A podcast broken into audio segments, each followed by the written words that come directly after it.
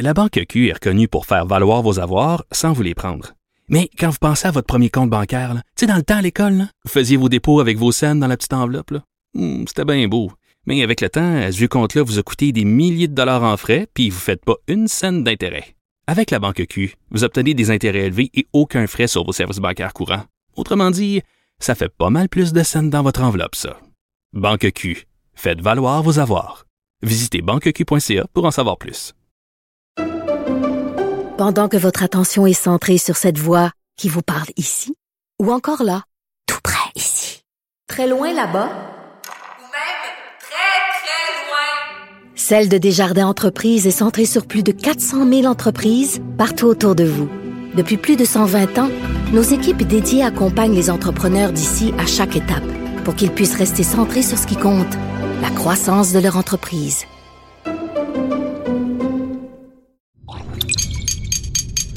Cube Radio. Sophie Durocher. Sophie Durocher. Sophie Durocher. Mon nom est Sophie Durocher. Sophie Durocher. Des opinions éclairantes qui font la différence. Cube Radio. Bonjour tout le monde, bon mardi, on est le 25 janvier 2022. Écoutez, euh, en début d'émission, je voulais vous parler euh, un petit peu de, la teneur des commentaires que je reçois, que ce soit sur Facebook, sur Twitter, euh, par courriel, à cause des différents articles que j'ai écrits concernant les non-vaccinés ou les anti-vaccins. la violence des propos vraiment me, me, me, me fait c'est tellement énorme qu'il faut en rire hein, quand quelqu'un te dit je te souhaite le cancer ou euh, bon euh, toutes sortes de, sévices sexuels que les, les, les gens qui m'écrivent ont envie de me faire euh, subir ou faire subir aux membres de ma famille. C'est assez particulier. Mais ce que je trouve surtout particulier, c'est que moi, je m'amuse de ça, donc je prends les commentaires des gens et euh, je, je, je, les nomme, les gens qui m'envoient des insultes, je les nomme et je mets ça sur Facebook et sur Twitter. Savez-vous quelle a été la réponse de Facebook? Ils ont fermé mon compte pendant 24 heures. Pendant 24 heures, je ne pouvais pas accéder à mon compte, je pouvais pas faire de commentaires, je pouvais rien faire parce que j'avais rediffusé des messages haineux à mon encontre. Ben, j'ai un petit message pour Facebook vous êtes pas en train de me protéger d'aucune façon, là. C'est complètement ridicule. Quand j'ai vu ça, j'ai poussé vraiment un ben voyons donc complètement estomaqué. C'est rendu que Facebook punit les gens qui sont la cible de messages haineux au lieu de s'en prendre aux gens qui envoient les messages haineux. De la culture aux affaires publiques.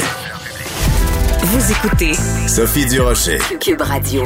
Vous avez sûrement remarqué la même chose que moi quand euh, le gouvernement fait des conférences de presse ou quand le gouvernement nous parle euh, de santé mentale des jeunes. Ils sont toujours en train de mettre l'accent sur les sports, à quel point les sports, les activités physiques, c'est important pour le bien-être des jeunes. Et on oublie trop souvent que pour le bien-être des jeunes, il y a aussi les activités culturelles. C'est pour ça que j'étais très contente de lire euh, dans les journaux ce matin une lettre ouverte de Martin Goujon. Il est comédien, il est auteur, il est propriétaire d'une école de théâtre à Grenby. Et dans sa lettre ouverte, il dit exactement ça. Quand on parle de santé mentale des jeunes, ne pensons pas seulement au sport, pensons aussi à la culture. Martin Goujon est au bout de la ligne. Bonjour, Monsieur Goujon. Bonjour, Sophie. Je suis tellement contente de vous parler. Pourquoi vous avez euh, décidé d'écrire cette, cette lettre-là dans les journaux, Monsieur Goujon? Ben, vous avez vu que ma lettre, elle est très euh, très polie en quelque sorte. Oui. Très euh, bienveillante. J'ai pas essayé d'attaquer personne parce que je suis quelqu'un j'aime pas le conflit. Mais après 22 mois de pandémie, je me rends compte que euh, on, on, parle toujours de santé mentale, on parle de santé mentale des jeunes, et on parle toujours, on fait toujours un lien avec le sport. Donc, qu'on doit, euh, que, que, que, les jeunes doivent pouvoir euh, sortir leur, leur stress, évacuer la tension et tout et tout. Et comme si le sport était la seule chose. Et moi, ce que je constate dans mes cours, c'est que j'ai bien des enfants, bien des élèves qui sont pas des sportifs, qui sont des artistes. Et là, je veux pas bon faire euh, une discrimination envers les uns ou les autres, mais ce sont des jeunes qui ont un trop plein de quelque chose, mais de quelque chose d'artistique. Et ça aussi, ça doit pouvoir s'exprimer. Puis c'est ce que je constate dans les cours. On arrive, les jeunes, ça jase, ça piaille, et dès que on se met à faire un exercice, ils embarquent, ils se donnent, c'est euh, c'est vital. Et moi-même, comme enfant, quand je faisais du théâtre, quand j'étais plus jeune, et, encore aujourd'hui, j'ai encore toujours ce besoin, ce désir d'exprimer des choses, le plaisir de, de- le désir de manifester, de, de, de, de créer au quotidien. Et quand je crée pas quelque chose au quotidien, ben je fais le pas bien. Alors, je peux très bien imaginer ces jeunes-là qui ont plus d'espace de liberté. Alors, euh, je souhaitais juste dire au gouvernement, s'il vous plaît, pensez à nous. Euh, pensez, c'est ça, pensez à nous, simplement. Et c'est important votre lettre, Monsieur Goujon, parce que ben on le sait au Québec, euh, il y a il y a, il y a la religion, hein, c'est la sainte flanelle, puis euh, euh, on suit les, les les efforts du Canadien, puis quand le Canadien perd, on a l'impression que le Québec au complet est en deuil, mais on oublie que euh, c'est pas tout le monde qui tripe sur le Canadien et qu'il y a d'autres façons de de de, se faire du bien à l'âme, de se faire du bien euh, entre les deux oreilles et euh, pas juste pour les, les, les jeunes, les adultes aussi. Donc euh, c'est un petit peu cette espèce de, de double standard que, que vous pas que vous dénoncez parce que c'est pas le ton de votre lettre, mais que vous déplorez, mettons. Oui, tout simplement parce que encore encore hier, euh, moi je suis en esprit. Bon, c'était euh, les, les nouvelles TVA Esprit et euh, on nous parlait de justement euh, telle association sportive qui dit là il faut revenir, il faut revenir, il faut parler de sport. Mais moi dans mon dans mon secteur d'activité, des écoles de théâtre, et on n'est pas regroupés. On est on est quelques-unes au Québec. Euh, souvent c'est les loisirs des villes. Donc on n'a pas ce pouvoir de, de, de dire toc toc toc allô l'association. On fait valoir nos, nos, notre point de vue et je suis persuadé que euh, ça apporte énormément à, à- à mes jeunes, mes, mes, mes petits, mes grands, mes moyens. Là. Alors, euh, voilà. Excusez, j'ai perdu le fil de la question. Là. Oh, c'est tellement pas grave. Il y avait pas vraiment de question. C'était plus euh, une constatation. Mais euh, ce oui, que j'aime de votre... Le, le sport, euh, effectivement, que Oui. le sport nous intéresse pas tant. Ben, moi-même, le premier, je ne lis jamais les pages sportives. Alors, euh, ça m'intéresse pas. tu sais. Mais il y a plein d'autres choses qui m'intéressent, par contre. Alors, j'imagine que je ne suis pas le seul comme ça. Donc, s'il vous plaît, adressez-vous à nous également. tu sais. Oui, et euh, ce qui est très beau dans votre dans votre lettre, euh, c'est que vous dites pour bâtir un monde sensé, ça prend des humains sensibles. Je trouve que c'est extrêmement bien dit. Euh, euh, on voit que vous êtes euh, dans le milieu artistique et que vous savez manier les mots. Euh, si vous deviez, par exemple, parler à, à ce soit à François Legault, que ce soit à Nathalie Roy, pour leur dire le, le bienfait que ça amène aux jeunes de faire du théâtre, vous diriez quoi? Oh mon Dieu. Hey. Ben, je les inviterais à venir passer 15 minutes dans un cours de théâtre. Parce que probablement que M. Legault, je sais qu'il aime beaucoup le sport, il est allé voir du hockey, mais est-ce qu'il est déjà venu dans une répétition, mettons, avec des jeunes, les voir dans leurs yeux un monde s'ouvrir littéralement, voir que ces jeunes-là, souvent, c'est leur seul espace de liberté. J'ai des jeunes au théâtre que les parents me disent à l'école, mon enfant est timide, euh, il prend pas sa place, il lève à peine la main. Et moi, dans mon cours, ce sont des bêtes de scène que je fais, ben, voyons, cet enfant-là a donc bien du caractère. C'est qu'on leur donne un cadre, on leur donne un environnement où ils peuvent s'exprimer. Ils savent que sur scène, c'est un espace de liberté contrôlée. Donc, on peut pas faire n'importe quoi, mais c'est un bel espace de liberté. Et euh, donc, ils le prennent parce qu'ils l'ont pas nécessairement dans la vie. Et euh, donc, c'est magnifique de voir ça dans les yeux des jeunes, de voir un jeune qui a une idée, et là, on développe l'idée pour en faire une improvisation, et de voir que ce petit détail-là peut devenir une histoire. Ben, je vois dans l'œil de ces enfants-là le potentiel de devenir, comme je le disais dans ma lettre, nos, auteurs de demain, nos comédiens de demain, mais au- au-delà de ça, nos ingénieurs de demain. Parce que l'ingénieur, il part d'une roche, puis en fait une machine qui les, qui, qui, qui, les, qui les triture pour en faire euh, de la soupe. Bon, je dis n'importe quoi, bien sûr, mais euh, donc, on, on développe la créativité de ces jeunes-là. Alors, L'imagination. oui, l'imagination, la créativité, la folie d'être capable de penser, on, on en parle tout le temps depuis un bout de temps à l'extérieur de la boîte, là, en bon français. Donc, penser différemment. Donc, euh, j'inviterais nos élus à juste venir voir l'œil de ces enfants-là et de ces ados et de ces adultes aussi qui font du théâtre avec moi pour retrouver euh, cette force-là de, de la créativité puis de, de l'expression, euh, de l'expression en fait. Et quand vous dites, euh, parce qu'on parle évidemment toujours des services qui sont essentiels de ceux qui ne le sont pas, on fait cette distinction-là, et on fait aussi la distinction quand on parle de l'importance du sport et des activités physiques chez les jeunes de, de, de leur, des bienfaits psychologiques, euh, parce qu'on se préoccupe de leur santé mentale. Parlez-moi donc justement du, du bienfait psychologique de faire euh, des cours de théâtre. Ben, le bienfait, je pense qu'il est à plein de niveaux. Euh, récemment, ben, l'année dernière, en fait, quand on avait le temps de, quand on pouvait enseigner, en fait, euh, je coachais en bon français euh, quelqu'un pour une chanson parce que je, je, je coach aussi, je coach des interprètes. Donc cette personne-là devait, devait chanter. C'était quelqu'un qui avait une nervosité terrible, qui était prise d'anxiété presque généralisée. Et après avoir fait sa chanson, après avoir démystifié deux, trois petits trucs, la personne est retombée dans le moment présent, est retombée avec sa prof de chant qui était là et moi. Et tout à coup, le pouvoir donc de l'art a fait son travail, a calmé cette personne-là, l'a ramené ici et maintenant, l'a connecté à elle, l'a connecté au présent, à ses émotions. Là, on s'est connecté ensuite à la vérité du texte. Donc, euh, ça l'a vraiment, euh, écoutez, ça a changé sa journée et la nôtre aussi parce que c'était magnifique de voir ça. Donc, le pouvoir du théâtre est très grand. On arrive à, euh, c'est ça, comme je disais tout à l'heure, à développer de meilleurs humains. Euh, de devenir des gens sensibles, devenir des gens euh, attentifs aux autres, à l'écoute. On parle toujours de l'écoute au théâtre. Ben c'est ça. On écoute l'autre. Ben si on écoute l'autre, on va avoir une réponse à lui donner, mais une réponse sensible et sensée. Donc euh, les vertus de l'art euh, thérapeutique, c'est vraiment euh, c'est vraiment ça. Ben écoutez, je vais vous remercier vraiment du fond du cœur de, de, de votre lettre. vous soulignez un petit peu plus tôt que bon dans le domaine sportif, les différents regroupements peut-être de, de de de ligues majeures, de ligues mineures pardon, de différents sports, ben ces gens-là forment des associations, ils forment ce qu'on appelle communément un lobby. C'est vraiment dommage que du côté culturel, il n'y ait pas ce, ce lobby-là, ou en tout cas que ce lobby-là n'ait pas la même euh, force, le même euh, impact. Donc, on souhaite que plus de voix comme la vôtre euh, se, se fassent entendre, mais en tout cas, on, on souhaite que tout revienne à la normale le plus vite possible. Mais je trouvais que ce cri du cœur de votre part, ou pour nous sensibiliser au fait que c'est pas tous des, des futurs Wayne Gretzky, qu'il y a, y a plein de jeunes qui, qui aspirent à être des futurs Guylaine Tremblay ou des, des futurs Rock Dupuis et Roy Dupuis, pardon. Euh, ou euh, des euh, Magali Lépine Blondeau, peu importe là, que ça aussi c'est important puis que c'est la relève de demain. Merci beaucoup Monsieur Goujon puis bonne chance pour la. Oui, allez-y.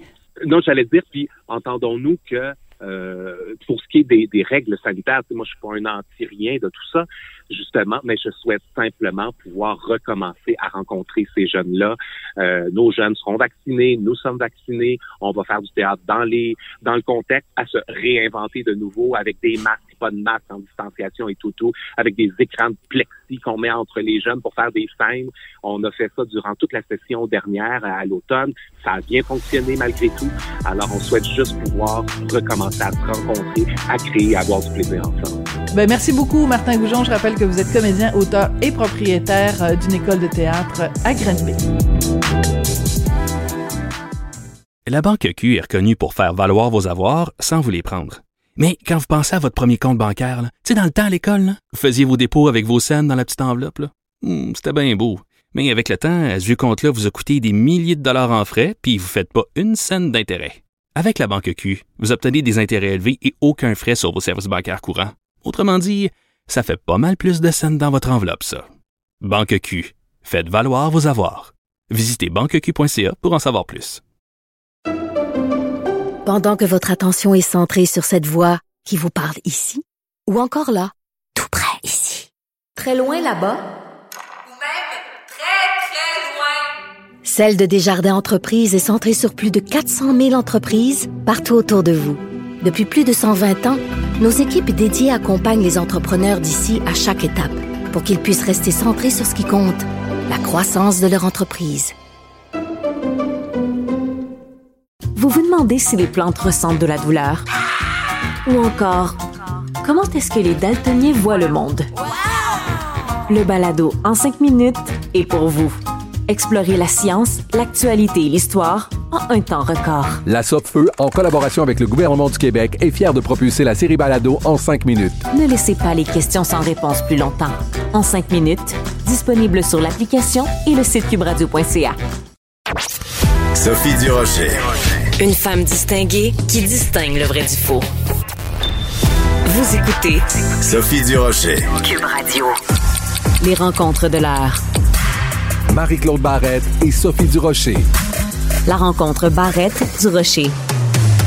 On savait que la question finirait par se poser à un moment donné de façon plus concrète, ben on en a un bel exemple dans le journal La Presse euh, ce matin. On apprend qu'il y a eu au moins trois cas de personnes non vaccinées qui avaient contracté la COVID sous une forme très grave et qui ont eu besoin d'avoir euh, une grève de poumons. Est-ce que ces gens-là sont passés euh, avant des gens vaccinés, pleinement vaccinés? Quel genre de questions morales ça soulève?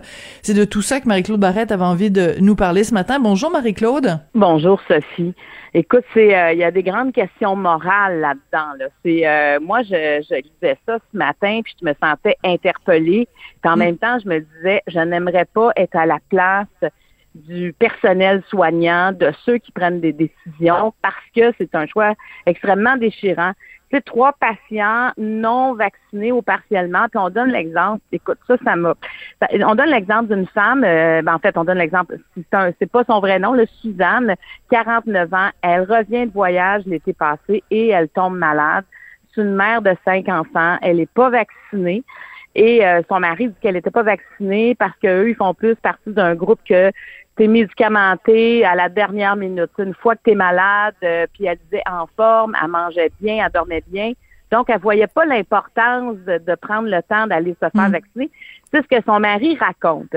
Et, euh, et déjà là, tu sais, euh, tu pars en voyage, tu pas vacciné. C'est dur de, de ne pas juger euh, puis en même temps de considérer la gravité de ce qu'elle de ce qu'elle vit encore, ben c'est difficile. Puis tu sais, c'était quoi l'image qui me qui me venait, euh, Sophie? C'était celle de Maxime Bernier là, qui prenait une marche l'année passée. Là. Tu sais, il y avait une manifestation qui disait Moi, je suis en forme, je m'entraîne, je mange bien, donc pourquoi j'aurais besoin d'un vaccin pour combattre un virus comme la COVID? Voilà. Et malheureusement, ce message-là a fait écho chez beaucoup de personnes. Exactement. Et mais je suis tellement contente que tu l'amènes de cette façon-là parce que on prend bien soin dans euh, l'article de la presse de ce matin de dire ce ne sont pas des gens qui sont et ce ne sont pas des complotistes. Je suis d'accord que peut-être ces gens-là sont pas promenés avec une pancarte disant euh, le, vaccin euh, fait pousser un troisième bras en plein milieu du front, mais il reste que si t'es maman de cinq enfants et que tu n'es pas vacciné parce que tu considères que ta santé est très bonne, ben ça s'appelle être contre les vaccins. Je m'excuse. On, fait juste jouer sur les mots en disant ils sont pas anti-vaccins.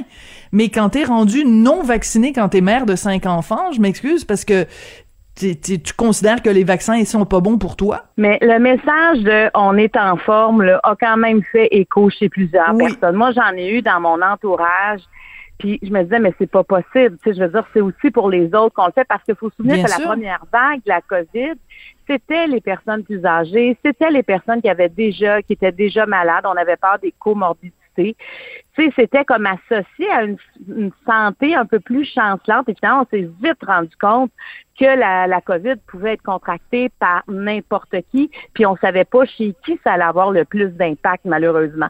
Alors, moi, j'ai, je, je lisais ça, puis c'est Maxime Bernier qui m'est arrivé dans... Tout à fait, c'est très juste. Ce message-là a été, était, dévastateur, beaucoup plus, je pense, a eu beaucoup plus de répercussions qu'on qu'on aurait pu le croire. Donc, cette femme-là euh, se retrouve à l'hôpital et euh, ses deux poumons ne fonctionnent plus. C'est quand même, c'était cinq semaines dans le coma parce que ses deux poumons étaient atteints par la COVID. On se dit que c'est rare, mais c'est arrivé. C'est arrivé partout dans le monde. Ce, ce, ben, c'est pas des effets secondaires, mais comment la maladie s'installe. Et finalement, ben, on s'est rendu compte que cette femme-là avait tellement besoin d'oxygène qu'elle ne pourrait plus vivre sans respirateur. Donc, vite arrive la, possibilité de, de, la double greffe des poumons. Et c'est à ce moment-là quand arrive une décision comme ça, c'est arrivé chez trois patients au CHUM, quand arrive une décision comme ça, on peut imaginer ce que ça crée euh, quand on est autour d'une table, parce qu'on sait c'est quoi la liste des greffés. La, la, une liste régulière est une liste d'urgence où vraiment la vie des patients euh, est en jeu. Parce qu'en fait, c'est souvent une question de vie ou de mort quand on parle de greffe, quand on parle de greffe du poumon, entre autres. Donc, ces personnes-là ont été mises sur la liste d'urgence. Donc, ça veut dire qu'ils ont passé devant d'autres personnes qui étaient probablement vaccinées. Alors, c'est là qu'arrive le, le, conflit moral de, de, de, cette situation-là. Toi, je ne sais pas ce que tu en penses, mais moi, ça, ben je veux dire, c'est difficile là, comme situation. Ben c'est très difficile puis je lisais ça ce matin puis évidemment euh, je me mettais dans la peau de quelqu'un mettons toi-même ou euh, ton ton ton amoureux ton amoureuse ton père ton fils euh, peu importe est sur la liste d'attente et a fait son bon devoir de, de citoyen a eu son, ses trois vaccins c'est bien comporté etc et se voit dépasser dans la file puis après donc, je me disais, je comprends cette, frustration-là, elle, serait tout à fait légitime. Puis après, je me suis dit, est-ce que c'est pas le meilleur exemple que justement on, vit dans un dans un système démocratique où toutes les vies sont importantes, c'est-à-dire que les médecins dans le système de santé québécois leur préoccupation, c'est de sauver des vies. Donc, ils commencent pas à dire, bon, toi, t'es non vacciné, donc on ne te soignera pas. Et je trouve que ça, c'est le plus bel exemple de solidarité humaine qu'on a au Québec. Et j'aimerais ça que des gens, justement, comme Maxime Bernier, ou des gens comme Éric Duhem, qui arrêtent pas de dire qu'on vit dans une dictature, puis que c'est absolument épouvantable qu'on traite les non-vaccinés comme des parias, puis des citoyens de seconde zone, c'est l'occasion pour ces gens-là de dire ben non, regardez, les non-vaccinés, on les traite tellement de la même façon que les autres, on est tellement solidaires comme société, qu'on va justement les faire passer en priorité, ces gens-là, parce qu'ils ont besoin qu'on sauve leur vie.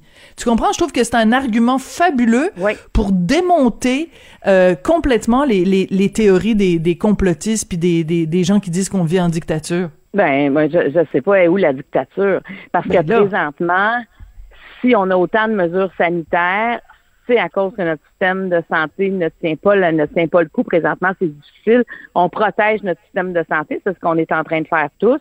Et pourtant, les non-vaccinés y ont accès comme les vaccinés. Il n'y a aucune discrimination basée sur la vaccination présentement dans notre système de santé. Et s'il y en avait là, peut-être qu'on pourrait entendre ces arguments-là, mais tant qu'il n'y en a pas dans le système de santé, tout ce qu'ils disent, ça n'a aucun sens parce que c'est ça la pierre angulaire présentement. C'est notre système de santé. Puis tu sais, moi, euh, je, parle avec plein de monde, puis il y en a, je te dis, qui arrêteraient ça. Là. Ils demanderaient le passeport vaccinal à l'hôpital, tu comprends? Tu sais, il y en a qui sont tellement tannés des mesures que tu te dis, ben là, à un moment donné, ça va faire, mais on n'en arrivera pas là. Tu sais, je pense qu'on est mieux de demander le passeport vaccinal au Canadian Tower qu'à l'hôpital, on s'entend, là. Mais, mais tant que ces gens-là ont des soins, personne peut dire qu'on vit dans une dictature parce que c'est la pierre angulaire et contre la COVID où ça se passe, là, ben, c'est dans les hôpitaux. Et tant que les hôpitaux sont ouverts à eux, je ne sais pas comment on peut utiliser le mot dictature ou encore on ne connaît pas la définition de ce mot-là. Parce que moi, quand je lis que des, les médecins, les spécialistes, les infirmières, les infirmiers s'assoient autour d'une table et vivent des grands remous intérieurs en disant, hmm mais qu'est-ce que c'est eux ils les voient les patients pourquoi elle plus qu'un autre pourtant elle n'était pas vaccinée? Donc ils doivent passer par-dessus ce qu'ils vivent eux-mêmes dans leur vie pour dire non, on est ici pour soigner ceux qui en ont besoin. Fait qu'eux, ils doivent aussi, tu sais, c'est, c'est, ça doit pas être facile, mais en même temps, ils sont là pour sauver des vies. Et jusqu'à preuve du contraire, il n'y a rien qui a changé comme ça dans le service hospitalier. Quand quelqu'un se présente à l'urgence, il est traité de façon équitable. Et ça, euh, tu sais, je pense que c'est pas facile pour tous, mais ils arrivent à le faire quand même. Oui, puis tu sais, même quelqu'un comme Anne Casabonne, euh, euh, en tout respect pour Anne Casabonne, un de ses gros arguments quand elle avait fait ses fameuses sorties sur Facebook, puis quand elle s'était euh, filmée, qu'elle avait fait des petites vidéos, c'est qu'elle disait le, vaccin c'est de la marde, excusez-moi, mais c'est ça qu'elle disait, parce que c'est un vaccin qui divise et qui fait qu'il y a deux classes de citoyens, puis on n'arrête pas de s'en prendre aux non-vaccinés, puis de les montrer du doigt, puis il y a de la discrimination. Ben non, Madame Casabonne, il y en a pas. Là où ça compte vraiment, il y en a pas. Est-ce que oui, on fait une discrimination envers les non vaccinés pour leur permettre de de, rentrer euh, dans différents endroits? Oui, euh, mais mais là où ça compte vraiment, c'est-à-dire que quand on vient le temps de sauver des vies, on ne la fait pas, cette discrimination-là. Donc, arrêtez de, de, de votre discours de peur, puis arrêtez votre discours de... Donc, le discours de division, il vient des gens qui s'opposent aux mesures de sanitaires bien plus que le reste de la société civile. Il n'y en a pas dans les écoles, il n'y en a pas dans les pharmacies, il n'y en a pas dans les supermarchés. Je veux dire, là où on a besoin de tous aller, là, tout le monde peut y aller. Le, passeport vaccinal ne s'applique pas dans ces lieux-là. Il s'applique dans les lieux où c'est pas obligatoire à ta survie. Là. Fait qu'on est on est loin de la dictature. Puis en même temps, là, une chance qu'il y a, moi je trouve que pour les, les vaccinés, ceux qui se protègent et qui protègent les autres et qui protègent notre système de santé, ben c'est le temps qu'il y ait une discrimination positive pour eux aussi. Parce que c'est qu'à un moment donné, tu peux pas demander à une partie de la à la majorité, à la grande majorité d'une population euh, de vivre sous restriction pour une partie qui s'en fout complètement. Et en plus, dès qu'on parle d'eux, on se fait insulter. Là. Tu sais, il y a, y, a, y, a, y a pas de lien possible. Tu on parle de ça aujourd'hui, on va recevoir des insultes d'un paquet de monde. Là. Et, tu sais, on voit la mère qui a, qui a eu, euh, qui a, il, y a, y a un père qui demandait à ce que ses enfants soient vaccinés, et la mère a été débutée en cours parce qu'elle disait que son enfant allait recevoir des cellules d'un fœtus mort dans, dans le vaccin, puis en plus qu'elle allait avoir une puce. Tu sais, je veux dire, c'est des arguments, là, ça n'a aucun sens, là, tu sais, je veux dire, on est rendu qu'on sait plus quoi inventer pour dire que le vaccin euh, vaut rien, mais quand on regarde ces trois cas-là du CHUM, c'est le mari de cette, de cette Suzanne qui dit, elle, elle regrette de ne pas s'être fait vacciner, là, ben, je peux pas croire que ça n'a pas une valeur à un moment donné pour les non-vaccinés. Tu sais, je veux dire, elle, c'est pas une anti-vax, c'est juste qu'elle disait, ben, moi, je suis en santé. Il y en, mais oui, il y en avait un problème tu pars en voyage. Puis, c'était beaucoup de choses. Tu te dis, mais comment ça se fait qu'il n'y a pas de lumière qui se sont allumées? Mais en tout cas, je pense qu'elle, elle veut en allumer plusieurs lumières avec son histoire. Ben, tu sais, à chaque fois qu'il arrive quelque chose comme ça, on se dit ah ça va allumer les lumières puis ça va convaincre les récalcitrants. Puis tu sais, je me souviens par exemple de euh, euh, cette jeune fille qui s'était retrouvée euh, à l'hôpital puis sa mère avait été interviewée à Denis Lévesque, tu te rappelles? Puis c'était vraiment comme un, cri du cœur. La dame était dans son auto devant l'hôpital puis elle, pleurait parce qu'elle disait bon ma, ma, fille on sait même pas si elle va arriver à s'en sortir ou pas. Puis là je me souviens, écoute c'était il y a des mois de ça.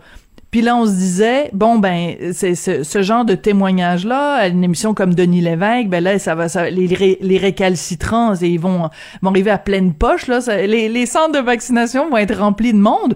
Ben, on se retrouve en janvier 2022, puis il reste encore quand même 500 000 personnes qui sont pas vaccinés, pas une dose, pas rien du tout.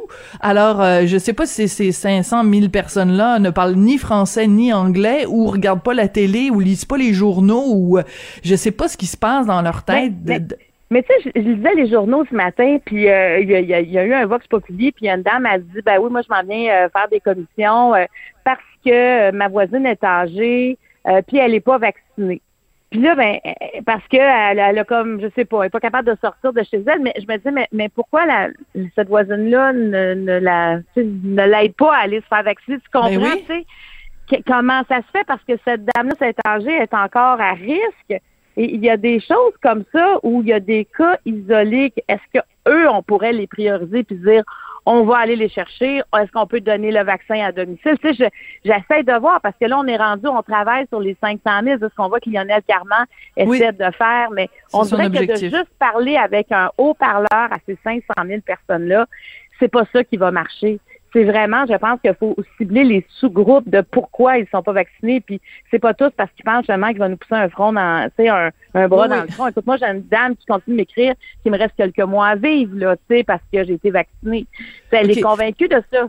Fait que je, je pense qu'il y a des, des cas irrécupérables, mais je pense qu'il reste encore des gens. C'est peut-être l'isolement. Alors, euh, comment on peut y arriver? Euh, c'est ça la question. C'est moi, cette dame-là, j'aurais aimé ça dire, mais donnez-nous l'adresse, on va aller la chercher. On va, si elle veut se faire vacciner, on va. Écoute, dans les élections, euh, quand il y a une campagne électorale à la journée des élections, les partis politiques vont chercher les gens partout là pour les faire voter là. Oui, oui, on appelle ça faire sortir le vote. Et, euh, et, et, évidemment, on le fait. Il y a même des, des, des fois des, des autobus devant les résidences pour personnes âgées.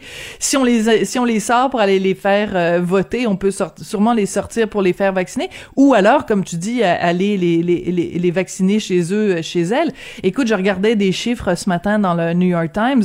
Aux États-Unis, 75% des morts, c'est des gens qui avaient plus de 65 ans, euh, des gens qui sont morts de, de, de la COVID. Donc, c'est partout à travers le monde, ce sont les personnes âgées qu'on essaye le plus de, de protéger.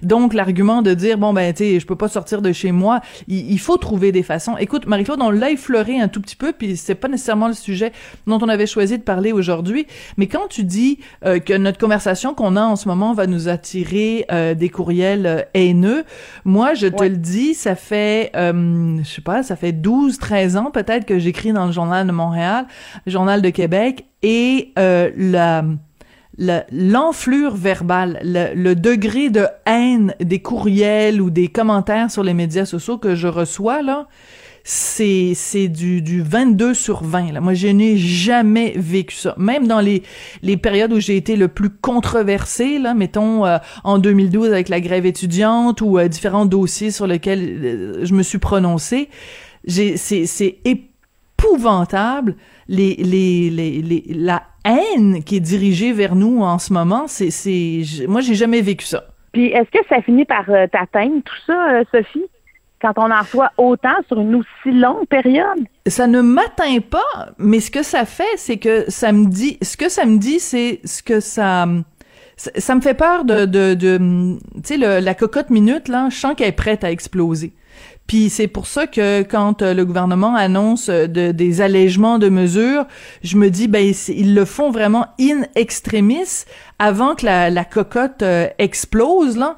Parce que moi c'est c'est je m'en sers plus comme un baromètre de comment la, une partie de la population se sent. Parce que moi honnêtement là, je me suis fait une carapace puis moi la façon que j'ai trouvé c'est de, de rigoler avec ces gens-là. Il y a un monsieur qui m'a écrit des, des commentaires super euh, insultants en me traitant de maudite française. Mon dieu ça faisait longtemps que je l'avais pas entendu celle-là. Ah. et euh, le monsieur s'appelle Noël. Alors je lui ai cité joyeux Noël tu sais j'essaie de répondre par l'humour, mais surtout ce que ça me dit, c'est le degré de, de craquage des gens. Il me semble que les gens ont jamais été aussi craqués. Et ça, ça me fait peur, Marie-Claude. Pas pour moi, mais pour la société dans laquelle on vit. Mais on commence à être craqué des deux côtés de la clôture quand même. Oui. C'est ce que, mais moi, c'est ce que je remarque. Depuis le 30 décembre, pour moi, il y a un avant-après le 30 décembre. Oui. Euh, la, la, conférence de 30 du 30 décembre est vraiment arrivée, pas à minuit moins une, mais à minuit et une où tout était prêt pour le lendemain, où on pensait encore voir quelques membres de notre famille. Et finalement, ça a été euh, fin, fin de recevoir et les gens avaient pris la peine d'aller se faire vacciner. Il y en a qui avaient dit à leur famille, toi, tu viens pas parce que tu n'es pas vacciné. Il y avait après ça, ben, ben c'est terminé. Il n'y a plus rien. Et ça, je pense que cet espoir-là, cette lumière-là qui avait été allumée, s'est faite il n'y a pas eu de gradation. On l'a éteint mm. d'un coup. Et là, on s'est ramassé dans la noirceur. Et ça, je pense que ça a rendu, ça, a mis beaucoup d'impatience. Et c'est le temps que les commerces, qu'on parle de réouverture. Puis, puis la, la, la discrimination de non avec le passeport vaccinal, ben si on a un passeport vaccinal, ben on peut-tu s'en servir puis le montrer? Qu'est-ce que tu sais? Oui, ça c'est plus de difficultés pour les commerçants, mais mais à quelque part, c'est une paix d'esprit. Puis c'est aussi, une, je, trouve, à quelque part, une justice pour ceux qui sont rendus à leur deuxième et troisième dose, qui respectent les mesures. C'est, la, façon de se sortir aussi de, de cette euh, de cette grande noirceur dans laquelle nous sommes présentement. Et moi, c'est hier, euh, on l'a on l'a dit, c'était mon anniversaire, mais tout ça pour dire que j'ai parlé à plusieurs personnes au téléphone tu sais, il y en a que ça faisait longtemps que je n'avais pas parlé. Et c'est clair qu'il y a une grande lassitude. Il y a personne qui dit, ah, moi, ça va super bien. Personne ne m'a répondu ça, tu comprends? Parce que là, on est privé de tout. Donc là, c'est le temps d'enlever la clôture, de lever la clôture, puis de nous laisser vivre. Et on, qu'on en mette des mesures de protection, qu'on en mette des, des, des, des détecteurs de, de, codes vaccinaux partout, parce que moi, je suis fière de le montrer, mon code vaccinal, ça me mm. dérange pas d'attendre si on me le demande, parce qu'au moins, ça veut dire que si j'attends quelque part, c'est ouvert. Tu sais, euh, tout le monde a hâte de retourner au cinéma, a hâte de retourner au théâtre, a hâte de retourner euh, faire du sport, a hâte de retourner au restaurant. On a hâte de revivre présentement et on a l'impression qu'on se fait insulter par des gens à cause de qui on est empêché de vivre présentement. fait. Parce que c'est ces gens-là qui font que notre système de santé est en train d'exploser. Notre système de santé allait pas bien. Mais là, on a traversé la ligne où vraiment, où la ligne qu'on ne voulait pas franchir, on l'a franchi. Puis c'est pas à cause des vaccinés. Alors moi, je me dis, laissons-nous vivre au moins nous. Puis le- les autres, moi, ça me dérange pas qu'il y a des barrières pour les non-vaccinés. Ils peuvent aller à l'hôpital, ils peuvent aller à l'épicerie, ils peuvent aller à la pharmacie, Voilà. ils peuvent aller à l'école. Puis Non le reste, seulement ils en ligne, qu'est-ce que tu veux? Ben oui, non seulement ils peuvent aller à l'hôpital, mais ils vont être euh, soignés si leurs soins, né- né- s'ils nécessitent des soins d'urgence, comme une greffe des poumons. Euh, Imagine-toi euh, de se dire quand même, parce que pour qu'il y ait une greffe, il faut qu'il y ait quelqu'un qui soit un donneur. Alors imagine si le donneur c'est quelqu'un qui a été, euh, qui a été, qui a fait une bonne vie, qui a été, qui s'est préoccupé des autres, et que ce poumon, ces poumons-là se retrouvent dans le corps de quelqu'un qui, on doit le dire quand même, en étant non vacciné, c'est un petit peu concentré sur son nombril, il a pas pensé au nombril des autres. Je trouve qu'il y a quand même une, une leçon humaine là qui est assez euh, spectaculaire. Marie-Claude, encore une fois, joyeux anniversaire, puis euh, ben dès la semaine prochaine, je pense que tu vas pouvoir aller au restaurant fêter ça. Merci beaucoup Marie-Claude. Merci, bye bye. La Banque Q est reconnue pour faire valoir vos avoirs sans vous les prendre. Mais quand vous pensez à votre premier compte bancaire, tu sais, dans le temps à l'école, vous faisiez vos dépôts avec vos scènes dans la petite enveloppe. Hmm, C'était bien beau. Mais avec le temps, ce vieux compte-là vous a coûté des milliers de dollars en frais, puis vous ne faites pas une scène d'intérêt. Avec la Banque Q, vous obtenez des intérêts élevés et aucun frais sur vos services bancaires courants. Autrement dit, ça fait pas mal plus de scènes dans votre enveloppe, ça. Banque Q. Faites valoir vos avoirs. Visitez banqueq.ca pour en savoir plus. Pendant que votre attention est centrée sur vos urgences du matin, vos réunions d'affaires du midi, votre retour à la maison ou votre emploi du soir, celle de Desjardins Entreprises est centrée sur plus de 400 000 entreprises à toute heure du jour.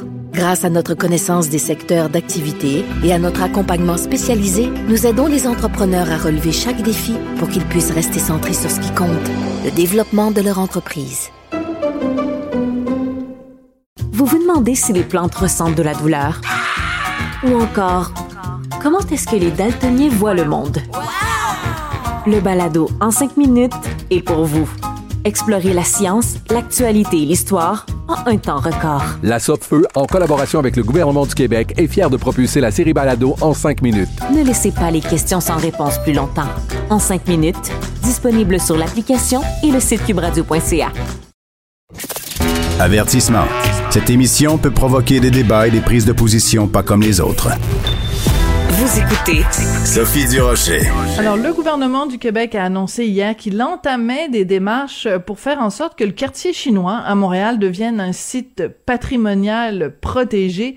Il y a des gens dans le quartier qui se battent depuis des mois, pour ne pas dire des années, pour protéger justement le quartier chinois de des griffes des promoteurs immobiliers qui ont vraiment les dents longues et qui ont pas beaucoup de respect pour le patrimoine et parmi les gens qui se battent vraiment depuis très longtemps et avec beaucoup de, conviction et de passion.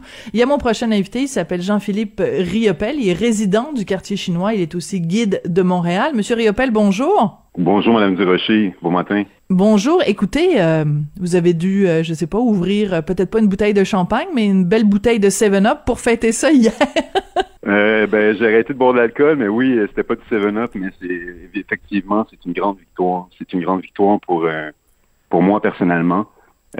C'était, moi, j'étais j'étais extrêmement ému parce que c'était difficile, c'était un combat difficile, mais c'est aussi une grande victoire pour le quartier chinois et je dirais pour l'ensemble euh, du Québec parce que c'est un patrimoine euh, qui est exceptionnel puis d'intérêt national pour euh, pour tous les Québécois. Bon, alors ça, c'est le point qui est important, puis je suis très contente que vous l'ameniez dès le, dès le début de l'entrevue, parce que, évidemment, Cube, on est disponible partout au Québec, puis il y a peut-être des gens qui se disent, bon, bah là, le quartier chinois, ça intéresse euh, 22 personnes et, leur, et leurs voisins. Pourquoi Expliquez-nous, mettons qu'il y quelqu'un qui nous écoute à, Rimouski ou à Chibougamau, pourquoi c'est important euh, le patrimoine euh, bâti dans le quartier chinois de Montréal? Ben, merci de la question. Puis je pense que c'est une question qui devrait être plus présente dans les médias euh, francophones. Je vous remercie de, couvrir ça. Donc, la personne à Rimouski, ce que c'est peut-être pas, c'est qu'elle a peut-être quelqu'un dans sa famille qui a vécu dans le quartier chinois. Le quartier chinois, c'est un, c'est un, c'est un quartier avant d'être le quartier chinois. Déjà, qui est un quartier qui est très ancien. euh, qui a commencé à se développer euh, déjà à l'époque de Nouvelle-France. Euh, on appelle le, le, secteur ici le près de ville. Et c'est un secteur qui a été occupé par des, des figures très importantes canadiennes françaises, des bourgeois canadiens français, dont un certain M. Barcelou, qui a été très important. Certains connaissent peut-être les savons Barcelou. Et aussi dans la maison que j'occupe présentement, donc je suis le dernier locataire de cette maison-là. Euh, il y a eu euh, Augustin Norbert Morin, qui a été en fait le rédacteur des 92 résolutions qui ont été envoyées à Londres. Donc Absolument. Ben oui, on apprend ça dans l'histoire. Oui, tout à fait. Les 92 euh, résolutions. Donc, il y a un côté patrimonial, il y a un côté aussi francophone, parce que bon, c'est sûr que quand on pense aujourd'hui au quartier chinois en 2022, on, on, quand on se promène dans les rues, on voit beaucoup de signes en chinois ou dans différentes langues asiatiques veut veut pas, il faut le dire quand même. Euh, on, on, y parle beaucoup beaucoup en anglais dans le quartier chinois à mon grand dame, mais donc on oublie peut-être que ça, cette réalité-là, ça a occulté euh, l'importance que le quartier occupe dans l'histoire euh, euh francophone canadienne française euh, au Québec. Puis racontez-nous donc au début, c'est une partie de la ville qui est plus bourgeoise et comment ça a fait que au fil des ans, c'est devenu qu'est-ce qui fait que la communauté chinoise de québécoise, mais d'origine chinoise, a commencé à s'établir dans ce quartier-là? Ben en fait, euh, je veux quand même souligner, oui, il y a une présence canadienne-française extrêmement forte, mais il y a aussi une présence juive. Donc, un des premiers quartiers juifs à Montréal, on peut, on peut dire que le, quartier chinois d'aujourd'hui est ah un des premiers quartiers juifs euh, de ah! Montréal. Il y a ici, en fait, la maison qui est voisine à la, maison que j'occupe, euh, ça a été une synagogue. Et il y avait une présence d'une autre synagogue, une des synagogues les plus anciennes à Montréal, qui était ici dans le quartier chinois. Donc, a un des bâtiments d'ailleurs qui, a reçu un classement du gouvernement euh, du Québec. C'est le, bâtiment qui est l'ancienne manufacture du euh, Davis Simpson, donc qui était une manufacture de tabac. Très, important dans l'histoire du Québec, sachant que le Québec est un grand producteur de tabac. Et M. Davis était, était en fait un, New-Yorkais euh, de confession juive et il est venu s'établir ici dans ce qui est aujourd'hui le quartier chinois il a établi cette manufacture. Donc, pour l'histoire sociale des travailleurs, euh, il y a eu des travailleurs francophones, mais aussi des travailleurs euh, d'origine écossaise, des Irlandais qui étaient dans le secteur ici. Donc, la présence écossaise et irlandaise était très forte. Donc, euh, le vivre ensemble, dont on parle beaucoup aujourd'hui, le vivre ensemble dans le quartier ici, il existe depuis depuis plus de 100 ans. Là.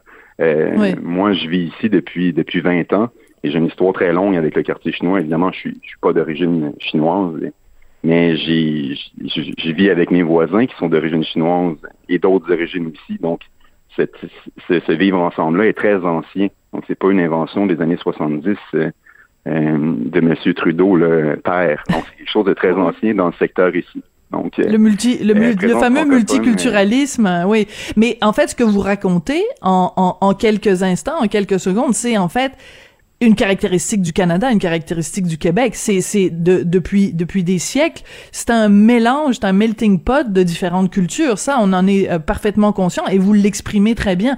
Et je trouvais ça important d'en parler de cette façon-là parce que vu qu'on dit le quartier chinois, on a l'impression que il y a que ça, mais en fait c'est un mélange et c'est ça qui fait la beauté euh, du Québec. C'est c'est euh, tout ce mélange-là. C'est un, un, un immigrant polonais qui habite à côté d'une épicerie chinoise, qui habite côté d'une synagogue. C'est ça le Québec. Donc c'est ça. Quand on parle du quartier chinois, c'est de ça qu'on parle. Et maintenant, vu qu'on on, la ville a annoncé donc euh, et, la province a annoncé qu'on euh, protégeait ce patrimoine-là, parlez-nous du patrimoine bâti. Est-ce que en effet il y a des il y a des bâtiments intéressants d'un point de vue d'architecture? Est-ce qu'il y a vraiment des joyaux dans ce quartier-là? Il y a définitivement des joyaux. Donc, c'est vraiment, euh, il était temps euh, que ces euh, que ces classements euh, arrivent, ces désignations arrivent. moi, j'ai travaillé extrêmement fort là-dessus. C'est moi qui ai fait la demande pour un pour un site avec ma collègue Élise Lévesque, que je viens de mentionner, qui a été de toutes les étapes avec moi. Donc, c'est moi qui ai fait la demande au gouvernement du Québec pour que le, quartier chinois ait une reconnaissance nationale dans son entièreté. Donc, on n'est pas encore arrivé à ça, mais on s'enligne vers ça. C'est un premier pas. Et si je peux vous mentionner, en fait, les deux bâtiments qui vont être classés, qui sont en processus de classer. On est là pour ça. Qui, qui, ben oui, qui est mitoyen euh, à ma maison, en fait, la maison où je vis, qui est aujourd'hui la compagnie Wings. Depuis 1962, la compagnie Wings occupe ce bâtiment.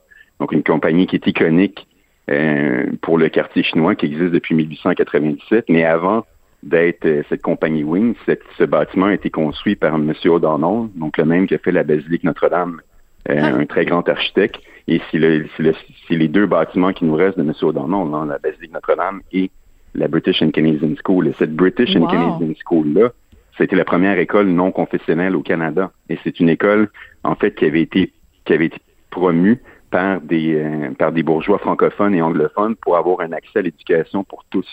Francophones, anglophones, protestants, catholiques, euh, juifs. Donc, c'était la première école non confessionnelle de l'histoire du Canada. Et, c'était la première école. Et on parle de quelle 1826. On parle de 1826. Donc, on est dans l'histoire ancienne. Là. Euh, on est en Amérique du Nord, 1826. C'est vieux. Et c'est extrêmement avant-gardiste. C'est extrêmement avant-gardiste à l'époque. C'est un système de, de monitoring. Excusez-moi le, l'anglicisme, mais c'était vraiment un système où les, où les pères, en fait, les étudiants euh, les plus expérimentés, enseignaient aux autres étudiants et il n'y avait pas, c'était garçon-fille, c'était, c'était non professionnel, francophone et anglophone. Et donc, on est, avant la révolte patriote dans l'histoire. Donc ça, c'est c'est majeur dans le, patrimoine de tous les Québécois. Puis je voulais revenir juste une seconde. c'est passionnant. Hein. Moi, je bois vos paroles, là. C'est comme du petit lait. J'adore ça. C'est ben, passionnant. je peux vous en parler. Je vous invite d'ailleurs euh, tous dans le quartier chinois à venir, euh, à venir euh, comprendre ce patrimoine-là et à faire, à faire des, des tours. On a des guides touristiques excellents à Montréal. J'en suis un. J'en fais partie. De, je dis pas que je suis excellent, mais je fais partie de cette ben moi, je vous le dis, vous êtes excellent. bon, ben merci. Je, je, je, prends un compliment ce matin. Ça va. Donc, euh, je voulais dire en fait que, évidemment, maintenant, c'est le quartier chinois. Et ça, c'est important de le comprendre. Et euh, aussi, moi, je l'ai vu évoluer, le quartier chinois. Donc, quand on dit qu'il y, a une présence en anglaise, euh, moi, je vois aussi une présence de gens qui parlent, qui parlent trois langues et des fois plus. Donc, moi, je vois des, des gens des, plus jeunes générations qui sont qui sont arrivés après la loi 101, en fait, qui étaient déjà, qui sont les enfants de la loi 101 plutôt, et qui, mhm. qui, parlent qui parlent les trois langues, qui s'expriment en français, en anglais, en chinois dans dans, dans l'espace de quelques de quelques phrases. Donc, c'est les, les gens d'origine chinoise ne font ne sont pas un appendice au Québec, ils font partie de l'histoire du Québec, ils ont contribué au, euh, au pays qui est le nôtre maintenant. Donc ça, c'est je pense que c'est moi, c'est là c'est là où j'ai eu une émotion très forte euh, avec cette annonce-là. C'est qu'enfin, on reconnaît euh, tout ça. Et il va falloir évidemment que ça vienne avec, euh, avec des subventions, que ça vienne avec des, mises en valeur de ce patrimoine-là. Voilà. Et c'est pas terminé. Donc, on veut une pas pour l'ensemble du quartier chinois. Et la chose qui, pour moi, la, la plus importante et qu'il faut comprendre avec le quartier chinois, c'est que c'est bien des façades, mais on veut pas une société de façades. On veut pas des, seulement que des vieilles pierres on veut en fait qu'on préserve l'intérieur de ces bâtiments-là et le patrimoine immatériel. Parce que quand on parle du quartier chinois, on parle de lieux de, culte, on parle de temples, on parle d'associations familiales qui existent depuis, euh, pour certaines, celle qui est à côté de chez moi existe depuis 1889. Et euh, ça, c'est du patrimoine immatériel, mais qui est toujours vivant. Donc, euh, j'étais avec des, des, voisins, des amis du, du, quartier chinois hier qui avaient des affiches. Le quartier chinois n'est pas un musée. Mais ce qu'il faut comprendre avec ça, c'est que c'est pas seulement des vieilles pierres, puis on est juste dans l'histoire, on est dans une histoire vivante qui est toujours vivante. Et ça, c'est important de le comprendre. Tout à fait. Alors donc, euh, on se retrouve en fait avec deux, deux défis parce que bon, la nouvelle d'hier, donc euh, que, que le, patrimoine soit protégé, c'est une bonne nouvelle. En même temps, il y a deux choses qui sont inquiétantes. Premièrement, que ce n'est pas l'entièreté du quartier chinois, donc ça c'est c'est c'est quelque chose à surveiller. Et aussi, en donnant cette des désignation là euh, patrimoniale, on, s'assure que quand il y a des travaux ou quand il y a des choses qui doivent être euh, bâties ou réparées, euh, ça doit correspondre à certaines normes. Hein? C'est ça qui arrive quand c'est désigné euh, patrimonial. Donc, ça veut dire que les promoteurs immobiliers ou les gens, si vous faites des rénovations chez vous, vous pouvez pas faire n'importe quoi, n'importe comment. Vous devez demander des autorisations. Mon inquiétude, moi, Jean-Philippe, c'est que euh, ces, ces obligations-là ne soient pas respectées parce que, ben, tu sais, on est, on est comme on est au Québec, euh, on, on, on, jappe fort, mais euh, on, on, aboie fort, mais euh, on mord pas beaucoup. Donc, est-ce que vous sentez vraiment que qu'on va pouvoir bien le protéger, ce patrimoine-là? Ben écoutez, c'est encore une fois une excellente question. moi, je suis je suis pas natif de Montréal, je suis natif de Chambly. Et euh, j'ai vécu ah. une catastrophe euh, personnelle avec euh, la maison en fait du patriote un Boileau qui a été qui a été détruite par les autorités, par un maire sans cœur et sans et sans connaissance de l'histoire.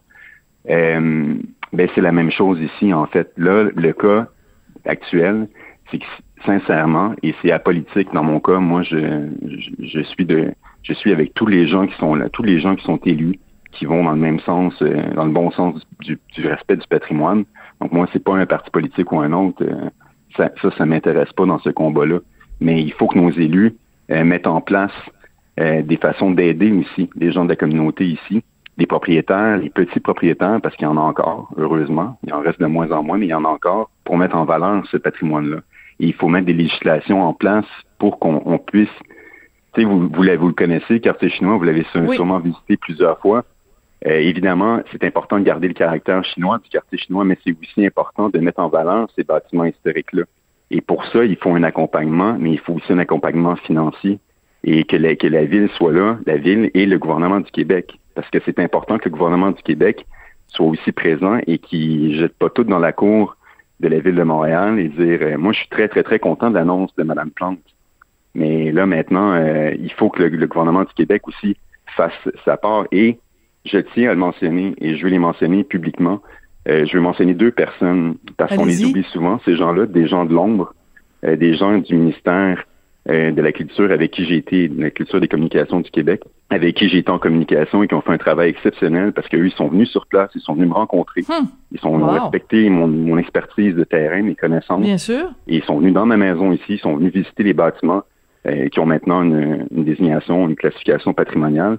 Euh, je veux vraiment remercier Mme Grisé, euh, qui est architecte euh, au, au, MCCQ. D'accord. Et Mme Sophie Morin. Oui, tout à fait. Et puis, je suis contente que vous donniez euh, leur nom, euh, Jean-Philippe. Et ben, permettez-moi, moi aussi, à mon tour, de vous remercier. Premièrement, aujourd'hui, vous nous avez donné toute une leçon d'histoire. Moi, je vais, la prochaine fois que je vais aller dans le quartier chinois me chercher un petit canard laqué, je vais voir le quartier de façon complètement différente. Grâce à vous, Jean-Philippe, vous êtes vraiment un, un excellent raconteur. Vous nous avez ouvert les yeux sur cette réalité-là.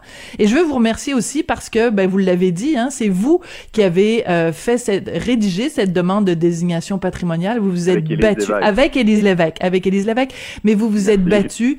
Euh, il y a eu une pétition aussi, 7000 personnes qui ont euh, signé une pétition. C'est nous aussi qui le, excusez-moi de vous poser l'interro, mais c'est nous aussi, euh, c'est moi et Élise Lévesque, en fait, qui ont, qui ont parti. Qui avaient parti la pétition. Qui par les gens d'ici aussi, par les gens de la communauté du quartier chinois, vraiment. Voilà. Donc, euh, vous pouvez vraiment crier victoire et c'est, moi, je trouve que c'est une belle preuve d'engagement citoyen, euh, euh, sans aucune partisanerie politique, juste des citoyens concernés par l'histoire, préoccupés par la transmission aussi. C'est important la transmission et la culture, c'est pas juste de, des des des chansons ou du cinéma, c'est aussi du patrimoine bâti. Puis l'histoire, c'est important de la connaître. Vraiment une une entrevue passionnante. Merci beaucoup, Jean-Philippe Riopel, résident ben, donc je vous remercie d'en parler.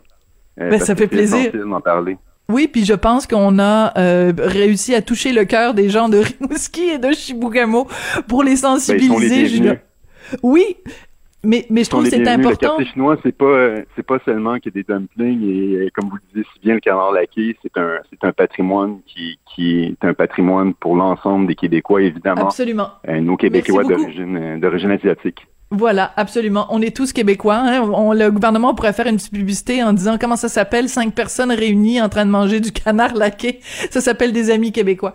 Merci beaucoup, euh, Jean-Philippe Riopel. Ça a été passionnant. Et c'est comme ça que se termine l'émission. Vraiment, moi, j'ai adoré cette leçon d'histoire. J'espère que ça vous a plu aussi. Merci à vous, euh, les auditeurs, les auditrices. Merci à Julien Boutier. D'ailleurs, c'est lui qui a eu cette idée-là de faire une entrevue avec euh, Jean-Philippe Riopel pour nous parler de l'histoire du quartier chinois. Merci aussi à Jean, euh, Jean-François, oui, Jean-François Paquette qui est là, euh, fidèle au poste, à la mise en onde, à la réalisation. On se retrouve demain. Cube Radio.